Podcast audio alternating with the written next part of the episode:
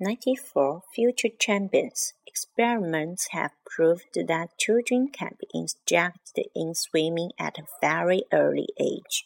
At a special swimming pool in Los Angeles, children become expert at holding their breath underwater even before they can walk.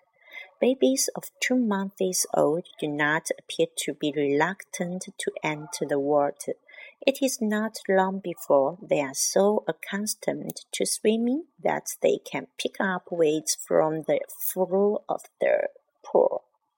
A game that is very popular with these young swimmers is the underwater tricycle race.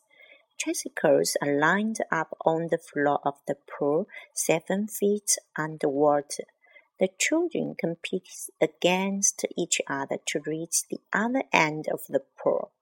Many pedal their tricycles, but most of them prefer to push or drag them.